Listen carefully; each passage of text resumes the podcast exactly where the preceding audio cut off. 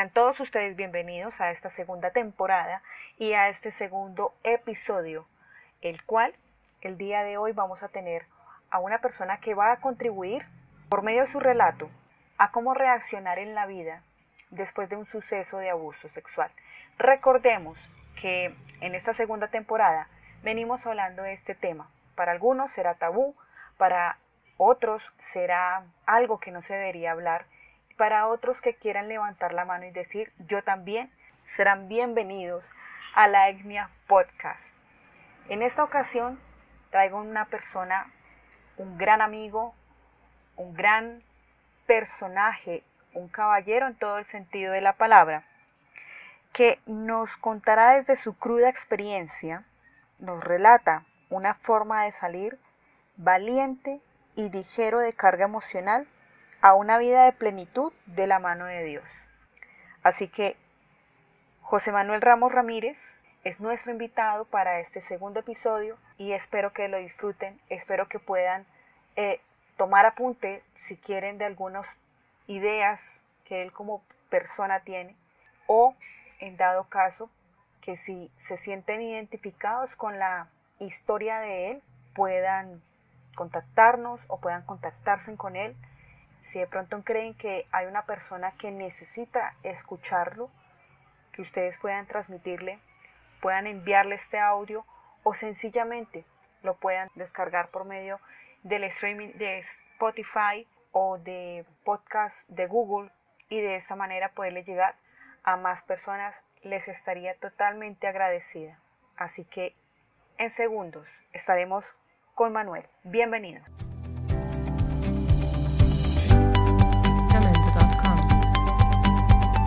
José, bienvenido. Me da mucho gusto estar contigo el día de hoy.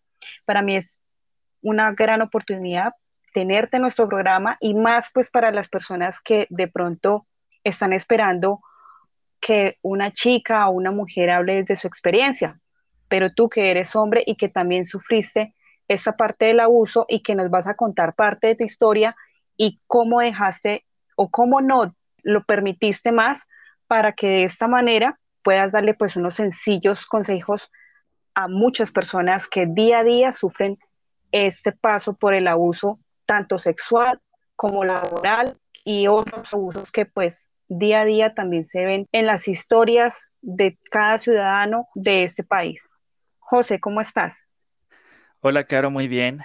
Bueno, me alegra mucho tenerte aquí. Gracias. ¿Cómo va tu vida? Bien, bien vamos manejándola. manejándola. José, bueno, eh, hace ratico que nos conocemos y dentro de tus miles de historias cuentas una de abuso. Sí. Tú como hombre, a estas alturas de tu vida, ¿permitirías un abuso más? No, a estas alturas no. Ya no. ¿Cómo te proteges? ¿Cómo haces que, que eso no vuelva a pasar? Bueno, pues eh, yo creo que realmente es como ser consciente eh, de lo que quieres, de quién eres y asimismo estás preparado, ¿no? Eh, digamos que en mi caso, pues el abuso que yo tuve fue de pequeño y evidentemente cuando tú eres pequeño no conoces muchas cosas, te dejas de algún modo dominar, te dejas influenciar, ¿sí? Pero creo que ya eh, a medida que el tiempo pasa, que nos hacemos grandes, no, no es tan fácil que, bueno, al menos en el episodio que yo tuve, no es tan fácil que se repita porque tú ya sabes que es bueno, que es malo, ya tienes como una conciencia desarrollada eh, sobre las cosas que son correctas, hasta dónde puedes tener unos límites eh, establecidos y quién puede y quién no puede cruzar esos límites según el, entorno en el que te desarrolles, ¿verdad? Sí. Entonces, eh, pues básicamente yo diría que, pues mi protección es como empaparme en los temas, eh, ya conocer realmente, eh, así tú quieras o no quieras saber del tema, ya sabes que no es correcto que si tú conoces a un chico, conoces a una chica, vayas a tocar sus partes, ¿sí? Por ejemplo, ya sabemos que está mal, que no se puede hacer, que socialmente eso es penalizable, castigable, no es moral, no es ético y, y además de eso no es correcto. Exacto. Tocas un punto muy importante y es que dentro de las estadísticas se dice que la mayoría de los que ya han sido violados también vuelven a ser, pasan de ser víctimas a ser victimarios. Sí. En tu caso, en algún momento dentro de tu desarrollo psicológico, ¿has pensado ser victimario? A ver, eh, no, eh, pues no considero que haya sido así, eh, pero pues hay casos. Sí he visto eh, que dicen que los violadores normalmente es porque fueron abusados de niños, ¿sí? O han Sí. sufrido maltratos o condiciones, digamos, muy fuertes. Gracias a Dios no es mi caso, ¿sí? ujú, De pronto, así como lo más cercano es que em, me haya soñado, digamos, con, Sí. con estar con personas que no conozco o algo así, pero creo que eso es normal. No sé, pues realmente como no estoy empapado en ese tipo de temas del subconsciente y todas las cosas que quedan atrapadas, no sé si de pronto hay forma de liberar ese tipo de, de situaciones, pero digamos que lo más cerca es como, oh, sí, eh, me soñé algo. Pero digamos que en la vida real, aquí en el ahora o durante todo este tiempo, jamás eh, he tenido un episodio de, pues, de victimario. Vale. ¿Quieres de pronto compartir con nosotros, con la audiencia que te escucha, una, obviamente sin abrir la herida, eh, parte de tu historia? Claro que sí. Eh, pues mira, eh, pues mi episodio es, concretamente no te puedo decir qué edad, yo, yo calculo que eran entre, entre 6 a 8 años, porque además fue mucho tiempo. Realmente, eh, bueno, todo, todo empezó, pues yo soy hijo de padres separados, ¿cierto? Y sí, siempre, eh, digamos que mi formación eh, en cuanto a la educación estuvo con mi papá, que es colegio, escuela, todo eso. Y vacaciones siempre era con mi mamá. Entonces, bueno, yo realmente me fui a vacaciones con mi mamá. eh, no recuerdo si eran vacaciones o estaba viviendo una temporada con ella, pero entonces estábamos con una familia, eh, ¿qué digo yo? Una familia lejana. Entre ellos, un primo, le calculo de mm, 17 a 20 años, ¿sí? En ese sí, rango. eh, y él frecuentaba mucho la casa. Mi mamá vivía ocupada y pues siempre como que se quedaba conmigo y tal. Entonces, eh, pues ese primo fue el que inició, no recuerdo cómo inició, o sea, ni la primera vez, pero pues hubo muchos, muchos actos sexuales. mm, especialmente fueron eh, sexuales eh, de penetración, ¿sí? sí, No, no recuerdo, digamos, que besos o sexo oral o esas cosas, no. Eh, pero sí fueron repetidos, fueron muchas veces. Y yo lo tomaba normal. Realmente eh, lo más extraño es que yo no me no recuerdo, eh, pues, de los momentos que tengo eh, ningún tipo de sensación eh, relacionada con los actos, es decir, no dolor físicos, ¿no? No dolor, no placer tampoco, nada así. Sin embargo, sí desarrollé como una cercanía con el primo porque yo sentía que pues que, que me quería. Es raro, ¿no? Pero pues digamos que sí, era lo que sentía y, y todo siguió pasando así. eh, yo asumía que era normal, nunca lo hablé, eh, ni con él ni con nadie, hasta que en una ocasión mi mamá llegó y pues lo encontró en- nos encontró en el acto, podríamos decirlo así. Y fue cuando ya entendí de algún modo que pues eso estaba mal y que era gravísimo. Entonces, me acuerdo que lo que hizo fue eh, salir corriendo y se fue de la casa y, y mi mamá pues en su estado de shock o pues bueno, también su sorpresa, ella se desquietó conmigo. O sea, lo que hizo fue, eh, me agarró a juetazos como si, como en la época de antes que tú cometías algo malo y toma tu castigo, fue así. sí. Y ya, eh, ese, básicamente ese es el, la síntesis de, del episodio. Nunca lo hablaste, nunca le dijiste nada a tu mamá. ¿Tú creías que era un juego más? Sí, eh, ya después de grande sí discutimos las cosas, pero como, oye, sí pasó esto, pues no era mi culpa, eh, tú reaccionaste mal, tú me tenías que proteger, cosas así, pero pues realmente también siento que es un poco injusto porque pues no era culpa de ella tampoco, ¿sí? Pero nunca se hizo ningún proceso, digamos, con la ley, nada, simplemente pasó y quedó así y, y superarlo. ¿Volviste a tener contacto con tu familiar? Sí, de hecho es sorprendente porque hace como unos cuatro años eh, fui con mi mamá y nos encontramos con la tía, que es la mamá de él, y él estaba allá y yo realmente ni lo reconocí.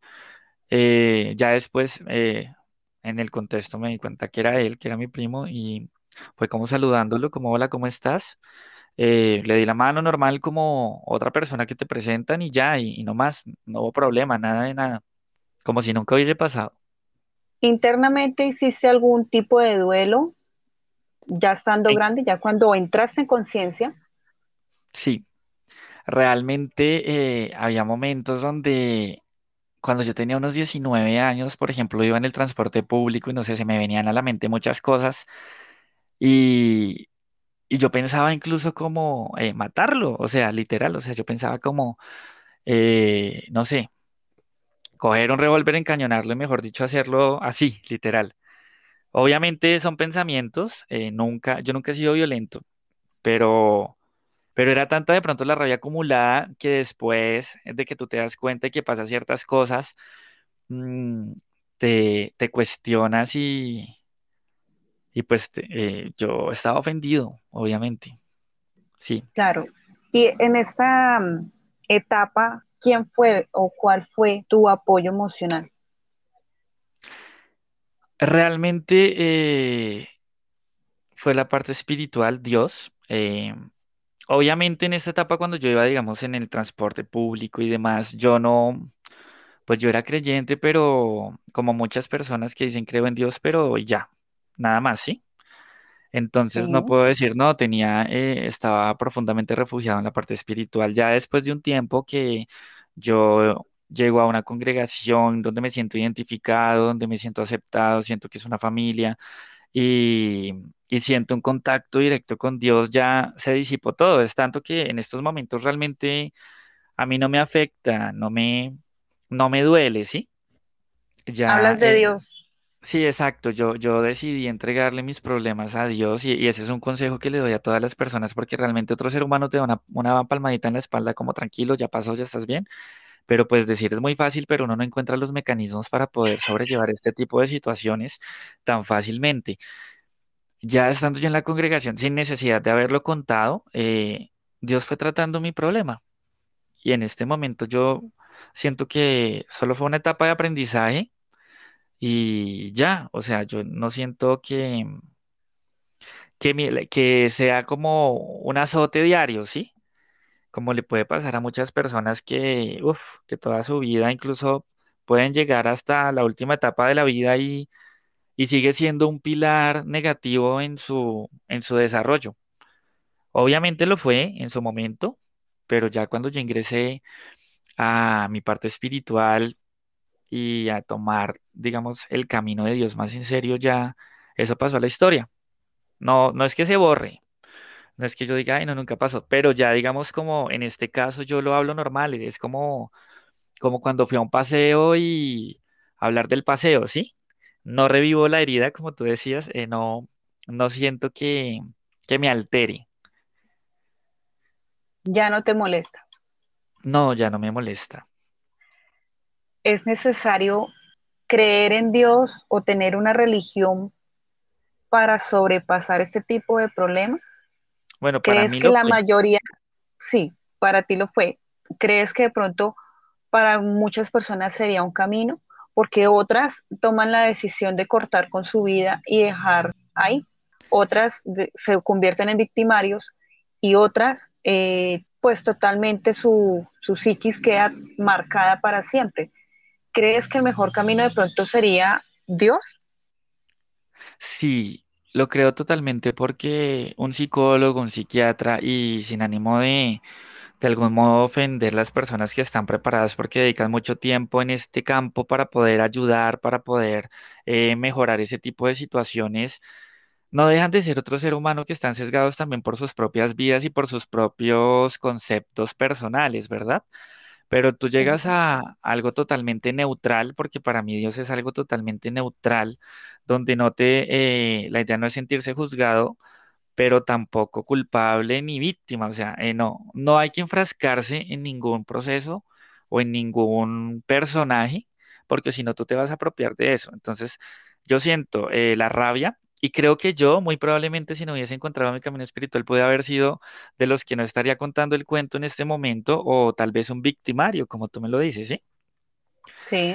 Eh, eh, solo no no lo sabría porque, pues gracias a Dios lo encontré y, y pude seguir el camino y, y me siento liberado de esa, de esa, de ese episodio, pero, pero obviamente yo tuve mucho tiempo rabia, por ejemplo, eh, a mí me pasa que, bueno, lo que siento, la secuela que siento que, que conservé es en cuanto a mi orientación sexual, ¿sí? Porque a los seis años tú no piensas en, bueno, o los chicos de ahora son diferentes, pero pues en esa época no habían redes sociales, no veías cosas. eh, no, no podías, digamos, eh, hablarlo así, como te lo digo, de manera cruda, eh, ver porno y saber qué es lo normal que ahorita, porque nosotros no teníamos un celular y si, lo- y si teníamos contacto con un celular, no era con internet y todo eso que hay ahora, así que la información está más fácil y creo que eh, los chicos se pueden contaminar mucho más fácil. Pero a los, a mis seis años de edad, eh, nada, realmente nada.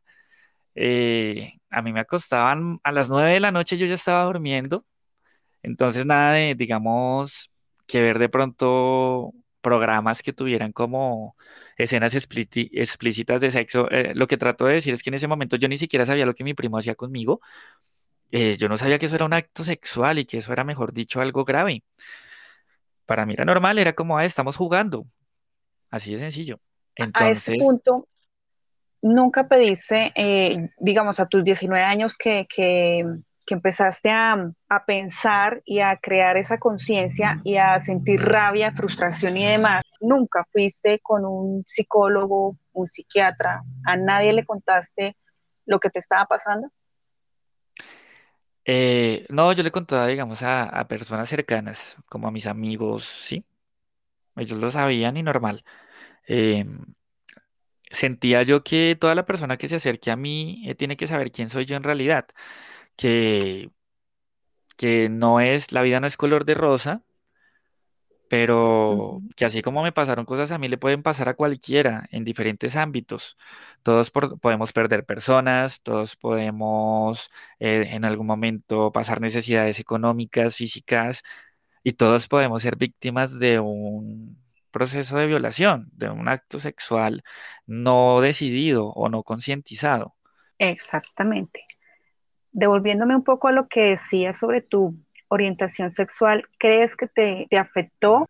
De pronto, hablándolo con la etiqueta, quisieras mejor haber sido un heterosexual y no de pronto homosexual.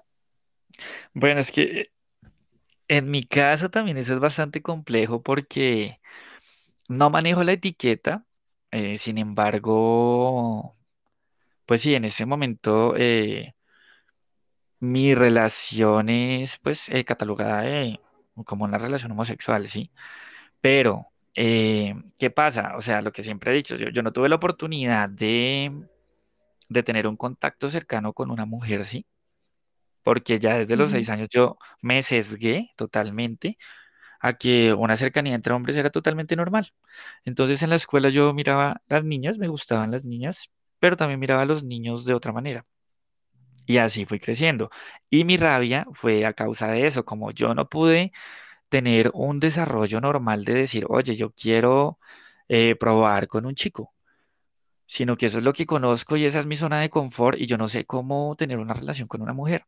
Me puede gustar, de hecho en el colegio me enamoré eh, y en el transcurso de mi vida me he enamorado de mujeres eh, emocionalmente, incluso he tenido bueno, novias, pero eh, la parte sexual eh, no ha sido posible porque yo me siento sucio, por así decirlo, me siento imperfecto, siento que no puedo porque no estoy preparado y porque esa mujer merece eh, tener un hombre totalmente sano, no así, ¿sí?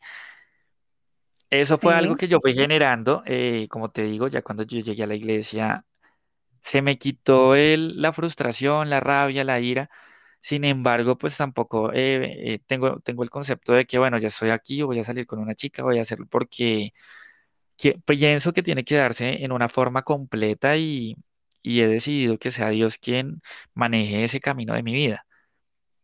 No lo voy a hacer yo eh, co- como forzarme, porque cuando tú fuerzas las cosas van a terminar mal. De hecho, la misma violación es, es un- una circunstancia de, de fuerza, ¿no?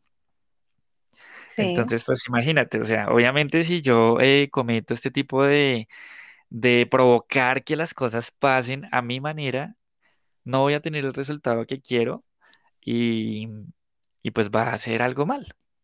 Entonces, dejo el momento. Incluso eh, con mis amigos hablábamos de, de, de ir incluso a un, pues a un burdel, burdel, sí, a un burdel, sí, un burdel, eh, pero tampoco es la forma porque pues obviamente no va a ser la experiencia correcta. Y entonces, ¿qué va a pasar? Que probablemente yo puedo desencadenar eh, eh, refugiarme más adelante solo en este tipo de sitios. ¿Sí me hago entender? Entonces hay que tener mucho cuidado en cómo quieres manejar las cosas porque por solucionar un problema, que de pronto no es un problema, sino es un momento que tienes que conciliar, dejar que todo vaya sanando, eh, puedes desencadenar un problema peor y no que tener una estabilidad ni siquiera emocional, bajo mi concepto, pero está. pero en Pero este sí, momento igual estás bien con tu pareja y hijos tal vez. no, los hijos son las mascotas, tenemos muchas mascotas. Esos son los hijos. Eh, eh, lo he pensado, pero pues también ya llegan otros, otros temas totalmente aparte, que es, digamos, eh, la crisis mundial en cuanto a recursos, estabilidad y todo ello, que digo, bueno, ¿será que sí es necesario? eh, es tan, tan grande la necesidad de tener un hijo para, para estar aquí sufriendo en este mundo que está como tan deteriorado, ¿sí? La crueldad, eh, con- no solo con los animales, sino con nosotros mismos, la indiferencia Y pues, no sé, eso me hace pensar bastante. claro. ¿Alguna vez te han rechazado o te han hecho el feo, el quite? Primero por haber, haber sido abusado y segundo ahora, por lo que nos cuentas de tu vida personal, ser gay. ¿Dónde? No sé, en, alguna empresa, colegio, universidad, en la Ah, no. calle o entre las del poco, de las pocas personas que han sufrido ese, ese tipo también de abuso, ¿no? Porque también el bullying pasa a ser una parte de abuso. Bueno, el bullying sí, sí ha pasado, pero digamos por la condición, pues ha habido episodios, obviamente, donde, donde pasa, pero es más, digamos, por la condición sexual, pero digamos en una compañía así no. Ha sido algo como muy, muy casual, como, como, oiga, gay o algo así, sí. Podríamos decirlo, que pues ahorita eso está totalmente eh, Está restringido ya. Pues antes, eh, como te digo, venimos de una época donde te era juguete y además de eso también, pues las bromas eran bromas pesadas y se hablaba sin filtros. Entonces, pues ya tú, tú determinabas si lo tomabas personal o si tomabas el concepto de que, bueno, pues es una forma de broma y ya. No le voy a dar relevancia a ese tipo de situación. O sea que hasta el momento eh, en ninguna empresa has tenido ningún otro abuso, ni laboral, no te han hecho eh, ese desplante que en algunas personas también lo cuentan en otras historias o, o demás, uno a veces lo ve. Algo ya para finalizar, José, algo que quieras dejarle en la mente a la persona que de pronto en este momento está escuchando este podcast y que está buscando una respuesta. ¿Tú qué le dirías? Bueno, eh, Yo le diría que realmente, a pesar de que se sienta solo y que no conozca el por qué, eh, mi luz fue entender que eh, este tipo de situaciones pueden pasar para que tú aprendas y puedas orientar a otras personas para saber que no es el fin del mundo, que no te hace menos haber vivido algo así y que tú también puedes. O sea, realmente. tú tienes que pasar ciertas cosas para poder orientar a alguien. Eh, entonces, ya tú viviste esto, no lo vas a desaparecer.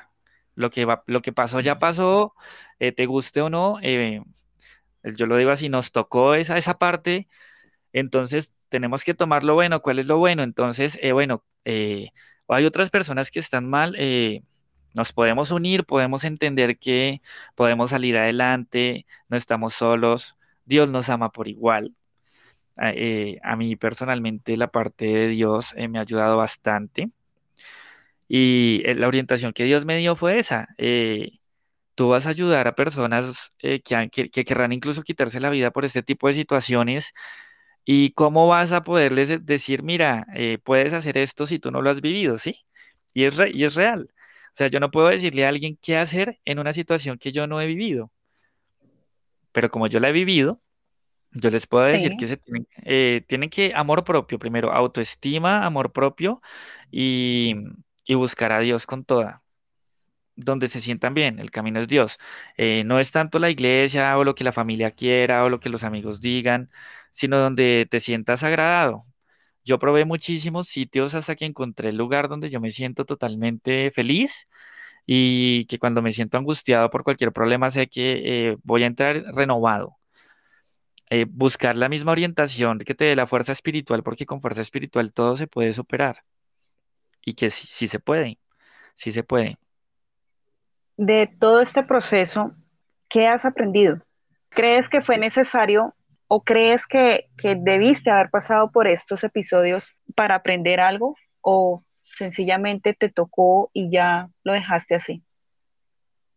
Bueno, pues realmente yo siento que fue algo que, que pasó. Eh, pues obviamente, eh, yo creo que no es necesario eh, vivir ciertas cosas para aprender, pero a la vez sí, porque yo no podría hablar con, con un carácter moral sobre un episodio de violación si no hubiese pasado por uno, ¿verdad? Lo que te decía, es mu- es muy fácil decir, oye, no, no le pongas cuidado a eso y sigue que hay muchas cosas mejores en la vida, pero tú como víctima no lo vas a creer Si es una persona que para ti en tu concepto ha estado en cuna de oro porque nunca ha vivido ese proceso de ser violado, pero diferente que tú veas a una persona que pasó por el, eh, por un abuso similar, bien sean múltiples o uno, eh, violento o inconsciente, bueno, hay mil, mil formas de, de pasar por ello, y que te diga, oye, sí se puede eh, no debes darle el poder a ese episodio para que defina el- todo el resto de tu vida. No digo que no tiene eh, consecuencias porque las tiene. Eh, era lo que yo te decía de mi orientación sexual, ¿sí? Pero son otro, hay que tratar las cosas. Eh, digamos, en este momento yo no pienso en quitarme la vida, ni en quitársela a otra persona, ni hacerle lo mismo, ¿sí? Y eso sí, ya es bastante grande, o sea, eh, es, es como que no eh, me tienen, eh, digamos en mi familia, ya que ahí voy recordando cosas, mi mamá muchas sí, veces le dijo a la, a la chica que nos ayudaba en el- en la casa, no vaya a dejar a, a Manuel, que soy yo, eh, solo con, con, con, con Steven, que era mi hermano pequeño, porque me da miedo que le haga algo. Ok, Así, y obvia, eso sí, eso sí fue algo que me marcó bastante, porque pues a ver, es mi mamá, pero hay que entender que ahí las personas tampoco saben, ¿sí? Cómo manejar las cosas y, y pues tú le das el poder para que te dañen o para que no te dañen. Al fin y al cabo, la vida misma va a mostrar quién eres en realidad. Y pues fue un momento que pasó, pero ya. Obviamente para mí fue hiriente, para ella fue solo como prevenir, por, claro. precisamente por las estadísticas. Ella ve noticias, ella ve programas y entonces eh, el cuento es el que todos los violados van a violar, ¿sí? Y hay personas Sí, que, que creen el 100%, como hay personas que sencillamente no entienden que cada caso es único y no le paran bolas a ese tipo de situación. Pues mi mamá creyó el 100%. ¿Qué hice yo? No pararle bolas a ese tipo de situación porque pues me voy a amargar y es una bobada. José, eh, ¿has sido tu luz para otras personas? De pronto contando tu historia a tus amigos para que te conozcan y demás, alguien ha dicho, José, yo también, yo también sufrí eso, ¿cómo salí? ¿O le has dado algún consejo a alguna persona? ¿Alguien te ha pedido ayuda? Eh, mira que es curioso, eh, porque lo que te decía, yo lo cuento como si fuera un paseo, como, ay, me tiré de parapente una vez. Entonces yo como que, ay, me acuerdo que cuando niño, pues yo sufrí violaciones y por eso siento que a veces tal y tal cosa. Y sin saberlo, eh, la persona con la que yo estoy hablando eh, pasó por un episodio así, pero es top secret hasta después de mucho tiempo, incluso años, me dice, oye, es que yo también pasé por algo así. ¿Y, y cómo lo lograste? Sí, he tenido personas cercanas. Digamos que no siento que haya sido luz en cuanto a, ay, esta persona sufrió esto, voy a hablarle del tema. Sí, las cosas se han dado, se han dado y y pues creo que le ha servido a la persona también por el, el ritmo de vida que yo llevo de que no le pongo atención a eso. Tampoco es que viva hablando del tema, pero pues si las cosas se dan y empezamos a hablar de cosas personales, pues yo hablo de eso normal, como para mí no es tabú, ¿sí? Acá lo importante no es volver el tema tabú, porque las estadísticas lo vuelven tabú. Colombia está entre los países que tiene una tasa de abuso sexual bastante alta y digamos que en estas cuarentenas que hemos tenido, eh, el abuso a menores de edad, tanto niñas y niños adolescentes, pues se disparó, ¿sí? Sí. Bueno, no lo sabía. tú como José Manuel, ¿qué harías para parar las estadísticas de abuso contra niños, niñas y adolescentes? Lo que pasa es que, eh, bueno, pues, pues es algo complejo, es como parar, digamos, eh, el índice de, de robo, ¿sí?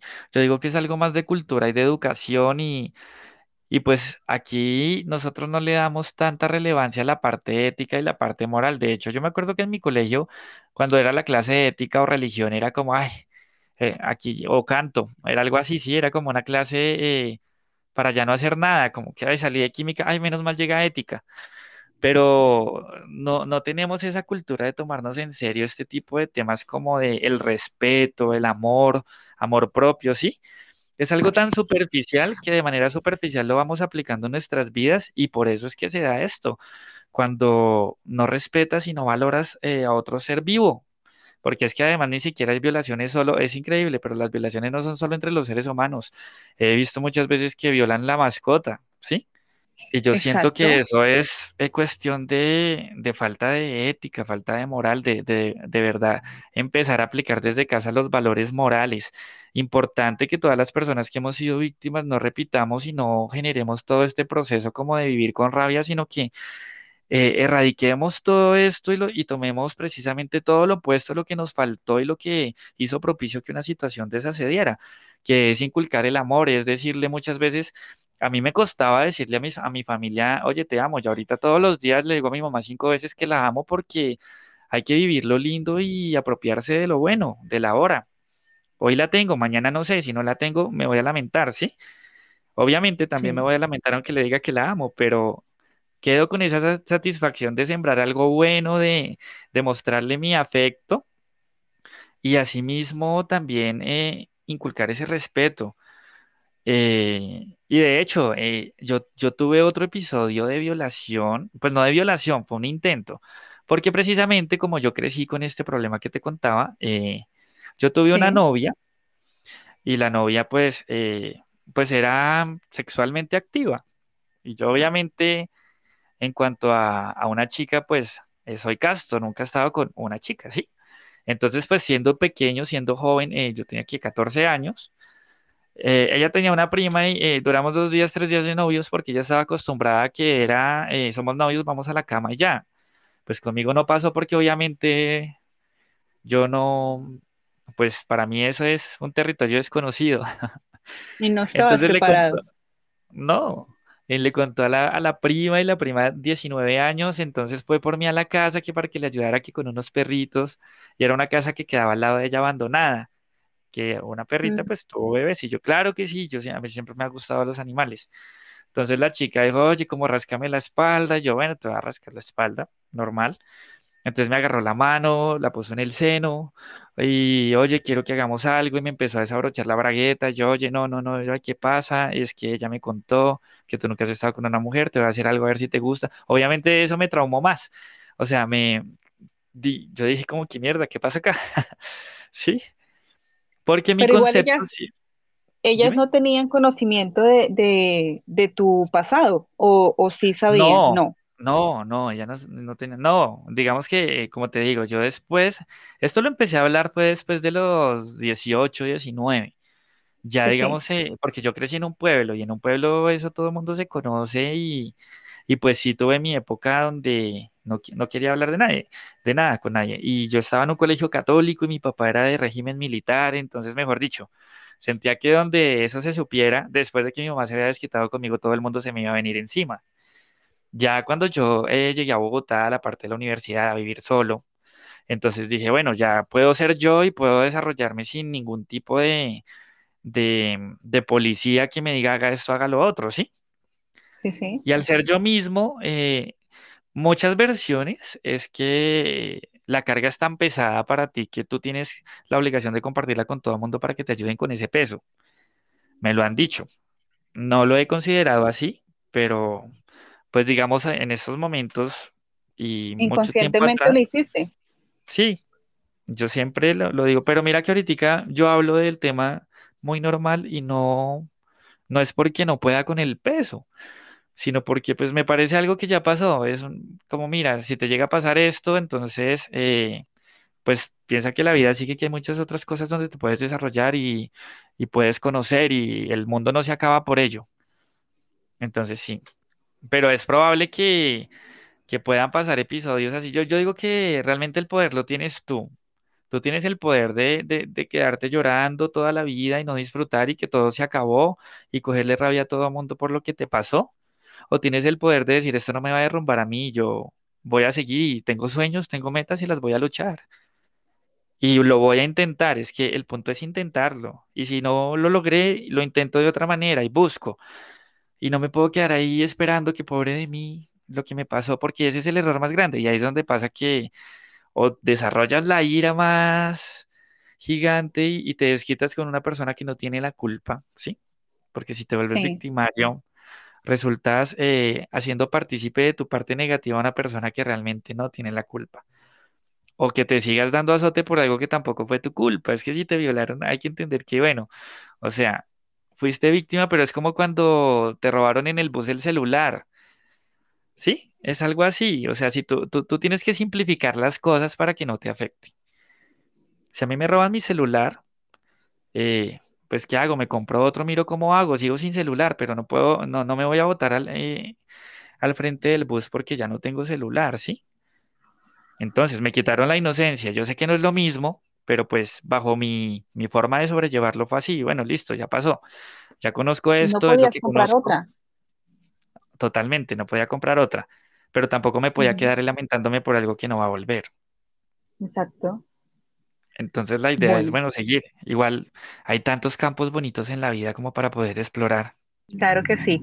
José, ¿te pudiste desarrollar, eh, desarrollaste como tal una personalidad, te desarrollaste también como profesional? Cuéntanos un poquito, ¿quién eres? ¿Dónde naciste? ¿Cuál es tu profesión? Y tus redes sociales.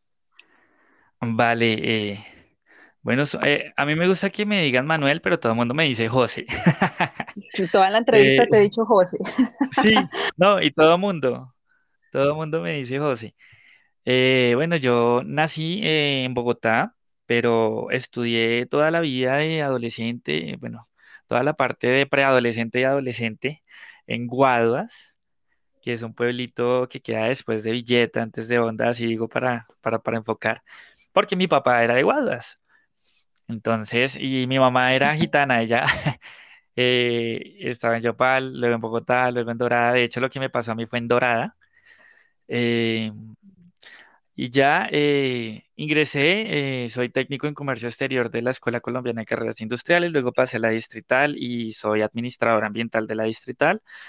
Y, mm, ¿qué te cuento? Pues sí, eh, tengo redes sociales, eh, Instagram, todo lo manejo con mi correo que es, es Corber76. Ese es mi nick, desde, desde que tengo uso de razón lo uso. Entonces, eh, hasta TikTok, de hecho que con H, que es mi pareja, pues él sí es TikToker, él, él tiene muchísimo alcance, pero yo en redes sociales no soy tan activo, sin embargo, pues salgo mucho con él y hago otros videos. Entonces, para el que quiera, Facebook, todo, corber76, arroba hotmail.com, me pueden buscar si necesitan hablar del tema, si necesitan salir a dar una vuelta. eh, bienvenido. Sacamos el tiempo. Únicamente A acá veces- en Colombia, ¿no? Pues para salir, sí. Sí. Porque, pero sabes que sí es, es muy importante de pronto que tú frecuentes a alguien que haya pasado lo mismo, pero que tenga buena vibra, ¿sí? Que digas, oye, sí, sí se puede. Mm, Sí, salir en redes sociales, salir a tomar el sol, salir a bailar, o sea, eh, entender que, bueno, eh, hay riesgos, pero todo tiene riesgos en la vida y no puedes vivir en una burbuja porque vida no hay sino una, es corta, hay que disfrutarla, hay que comer lo que te gusta, hay que frecuentar un sitio, hay que salir con tu familia, hay que tener una mascota, no sé, hay que hacer muchísimas cosas y no podemos quitarnos ese derecho por algo que no fue nuestra culpa. Vale.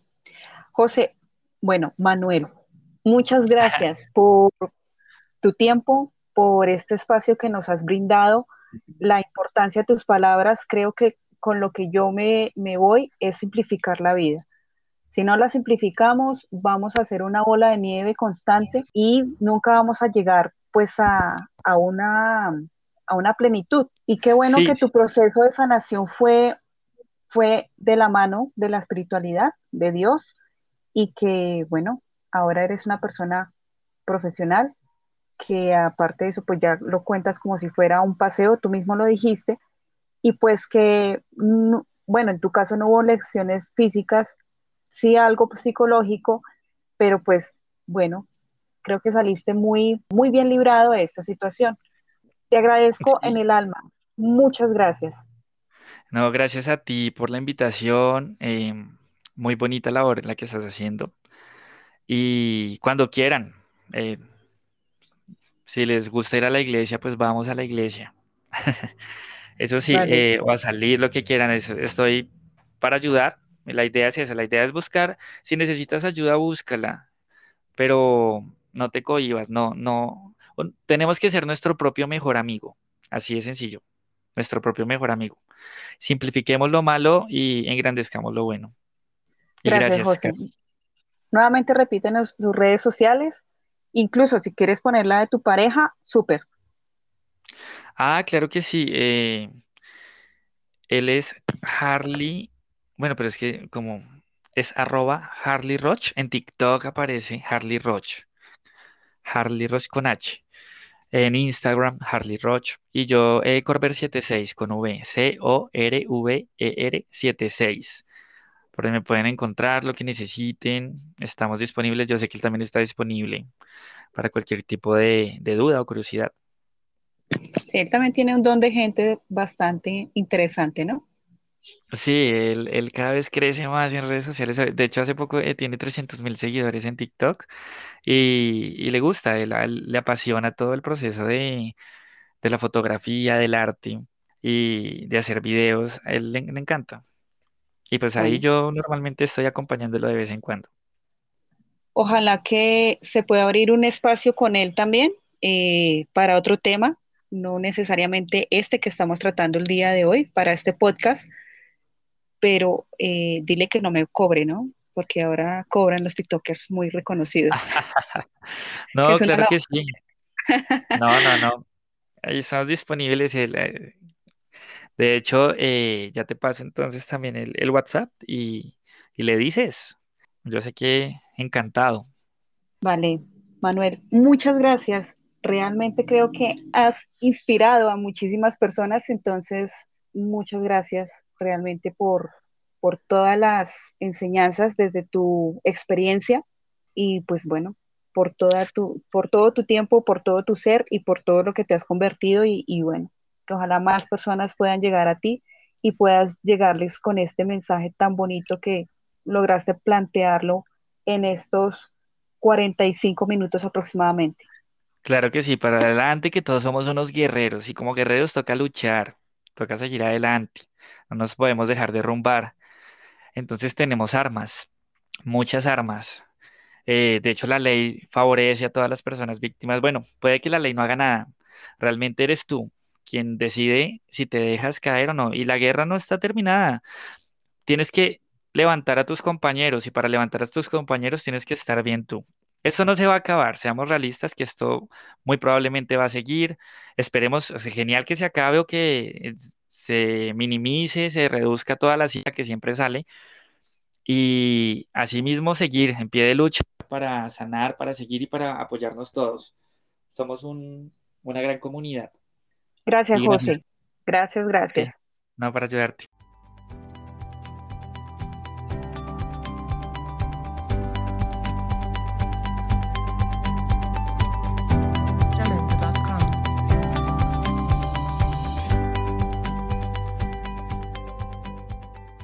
Recuerden seguirnos en nuestras redes sociales, Instagram, Facebook, TikTok, YouTube, Spotify, como La Etnia Podcast. Recuerde quien les habló, Carolina Abril. Nos veremos en un nuevo episodio de La Etnia.